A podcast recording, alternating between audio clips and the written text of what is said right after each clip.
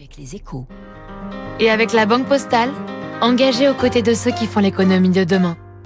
Bonjour David. Bonjour Renaud. Orpea, le poids lourd des maisons de retraite qui est en grande difficulté, a présenté hier ce que l'on pourrait qualifier de plan de la dernière chance. Ouais, Orpea, c'est un champion français des maisons de retraite. Ils ont quand même 250 000 résidents, mais c'est un groupe qui, c'est vrai, accumule les difficultés. hein. Ce qui a mis le feu aux poudres, c'est le livre Les Fossoyeurs, sorti en, en janvier dernier, qui expliquait que bien trop souvent, le groupe s'occupait mal de ses clients parce qu'il privilégiait euh, avant tout la, la rentabilité financière.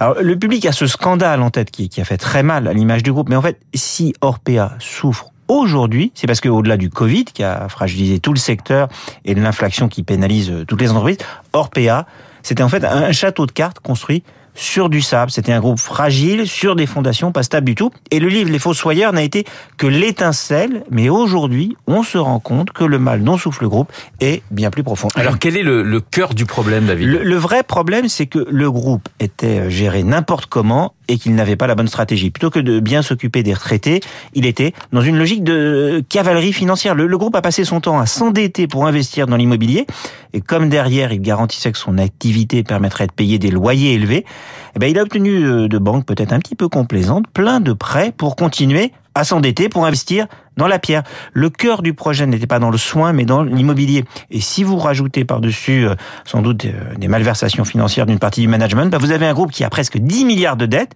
qui voit ses revenus affectés par le Covid, l'inflation, le problème d'image. Un groupe qui ne peut plus rembourser ses dettes et qui donc risque clairement la faillite. Est-ce que ce risque de faillite est élevé? En fait, le, le, groupe a besoin de passer par une restructuration financière qui sera très violente. Le, le cours de bourse s'est effondré, euh, mais les actionnaires vont continuer de souffrir parce qu'il va falloir convertir une partie de la dette en capital. Les créanciers vont, vont prendre en, vont perdre pardon, en grande partie le contrôle. Cela va permettre de réduire la dette, mais derrière, il va falloir remettre de l'argent euh, pour relancer la machine. Ça, c'est la mauvaise nouvelle. La, bonne, si j'ose, c'est que le groupe peut quand même vendre pour un milliard d'actifs, puisqu'il en a acheté beaucoup trop. Il peut devenir un locataire plutôt qu'un propriétaire. Ensuite, il est sur un marché qui est vraiment porteur. Hein. D'ici 2030, la population européenne de plus de 75 ans va passer de 66 à 81 millions de personnes et l'espérance de vie s'allonge il va y avoir donc potentiellement plus de clients demandant plus de soins.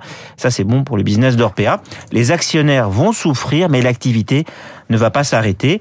Euh, le groupe ne va pas baisser le rideau. Franchement, je pense qu'il peut se relancer. Le décryptage de David Barou sur l'antenne de Radio Classique. Et je vous rappelle, je vous signale que Laurent Guyot, le directeur général d'Orpea, sera demain à 7h15 sur notre antenne dans les stars de l'écho avec François Geffrier. Tout de suite la météo.